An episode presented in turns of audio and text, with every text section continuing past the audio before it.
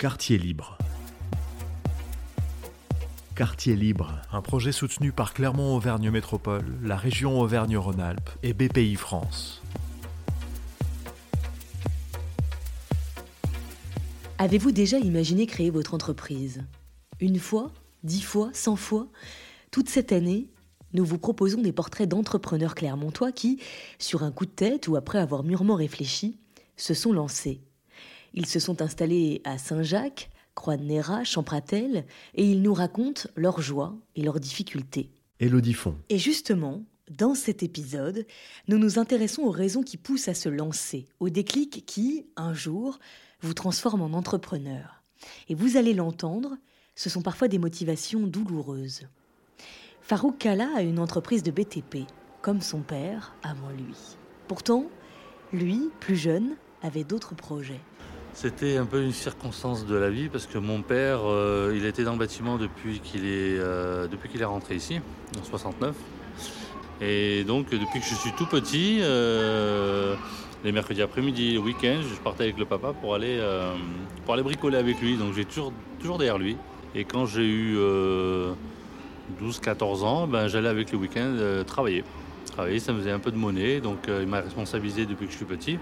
Donc j'ai eu mon BTS moi en électronique à Montluçon. Ensuite j'ai fait un an de commerce à l'école de commerce. Et finalement je trouvais rien parce que j'étais passionné par l'électronique et les voitures. Personne n'a voulu me prendre, donc peut-être euh, mon faciès, peut-être mon nom, mon prénom plutôt, plutôt mon nom et mon prénom. Je me rappelais à l'époque c'était à la mode des, euh, des CV anonymes où on changeait le prénom. Et donc j'étais tout le temps euh, Jean-Pierre Durand par exemple, ben, j'étais convoqué, mais Calafarouk, et ben j'avais pas de réponse.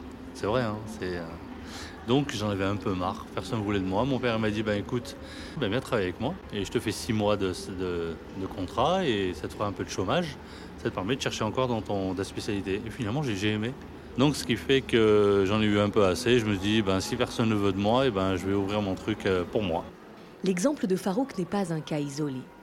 Faisal Hamza est basé à Saint-Jacques, il a fondé son entreprise de déménagement, Auvert France Déménagement, et lui aussi raconte les discriminations à l'embauche et l'obligation de monter sa propre boîte pour avoir du travail. Quitte à être, entre guillemets, dans de la précarité, dans une situation un petit peu de danger, je me suis dit, bah, autant l'être en étant mon propre patron, tout simplement. J'étais dans, dans le milieu bancaire. Rien à voir, rien du tout. en fait, euh, j'ai été diplômé en licence euh, gestion des PME et des PMI. J'ai enchaîné avec un Dust Bank Assurance que j'ai fait en alternance. J'ai travaillé pendant un an dans un groupe, euh, dans un groupe bancaire. Et à la fin, il n'y avait pas de perspective d'évolution ou de, CDI. Ben, j'ai arrêté, je me suis mis à mon compte. à Clermont, en Auvergne, il y a le fait qu'on habite dans les quartiers. Avant, quand j'y étais, c'était un frein quand même pour travailler dans un milieu bancaire. On était pas vraiment nombreux. Quand je regarde les, gens qui étaient avec moi en formation, on était plusieurs issus des, quartiers. Et malheureusement, je crois que j'étais le seul à avoir eu euh, cette expérience-là de un an dans un domaine bancaire. Voilà. On sent une forme d'injustice. Donc au bout d'un moment, on se dit, ben, vous voulez pas de moi, ben, c'est pas grave, je me débrouille tout seul et j'y arriverai tout seul. Donc, euh, Le téléphone sonne dans l'agence de Faisal. Lui, depuis, a à cœur de prendre en stage, puis en contrat, des jeunes des quartiers, pour interrompre, au moins à son échelle, le cercle vicieux. Eh ben ça, c'est vraiment le point positif d'habiter dans un quartier. On connaît vite les gens qui, avec qui on vit, avec qui qu'on voit tous les jours, et ça permet de créer du réseau. On est entre guillemets notre propre agence euh, pour l'emploi. Les gens viennent se présenter d'eux-mêmes pour dire bah voilà j'ai envie de travailler, si tu as besoin de moi, voilà mon CV, etc. Donc moi, d'une part, j'apprécie la démarche parce que s'il vient chez vous, c'est qu'il a envie de travailler et qu'il n'attend pas que ça tombe du ciel. Et ensuite, bah, le fait d'être dans un quartier, on devient des relais pour des, euh, euh, pour des institutions, peut-être comme la mission locale ou, ou, Pôle emploi. On devient, on, devient, entre guillemets, des relais. Donc du coup, bah, on reçoit des stagiaires qui peuvent devenir des futurs salariés.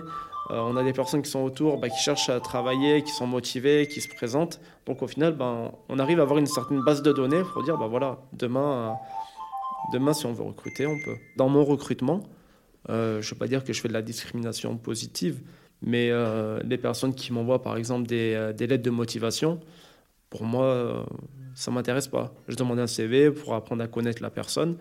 Mais après, euh, la personne, si euh, elle a eu des soucis avec la justice, euh, si Euh, voilà, elle n'a pas forcément la tête de l'emploi, etc. Dès le moment où elle a les compétences, pour moi, c'est ce qui compte. Vous avez combien d'employés? Aujourd'hui, on est 6 et là, on va passer à 7, 7 employés. Malik Dean, lui aussi embauché, peu importe la couleur de peau, le nom de famille, pourvu qu'il y ait la compétence. Lui a ouvert une entreprise de sécurité et ce n'est pas parce qu'il ne trouvait pas d'emploi autrement. Mais c'est plutôt par déception, voire dégoût, du monde professionnel tel qu'il le vivait, notamment lorsqu'il était employé d'une entreprise qui ne l'a pas payé pendant plusieurs mois. L'envie, je peux vous dire directement, c'est l'indépendance au fait. Et qu'un patron nous a mis à genoux pendant quatre mois sans salaire, ça m'a révolté un tout petit peu. J'ai commencé, j'étais dans le bâtiment.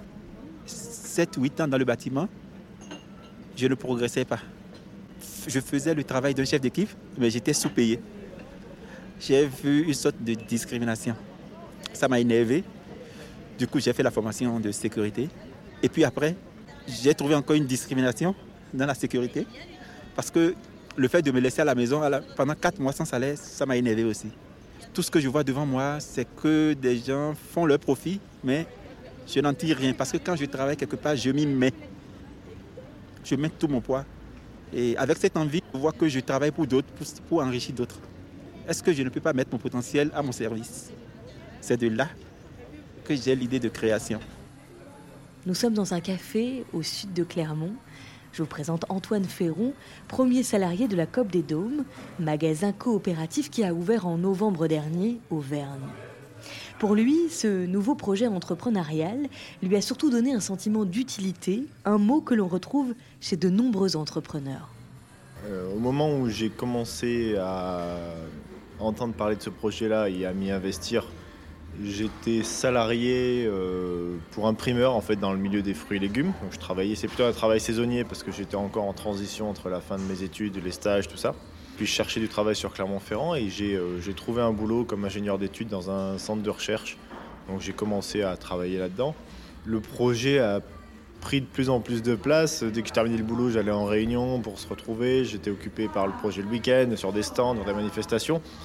Et petit à petit, je me suis dit, en fait, euh, il y, a vraiment il y avait un paradoxe entre l'activité salariée que j'avais, qui me satisfaisait, on va dire, à moitié seulement, et le projet que je développais à côté en dehors des heures euh, de, travail qui lui me plaisait énormément.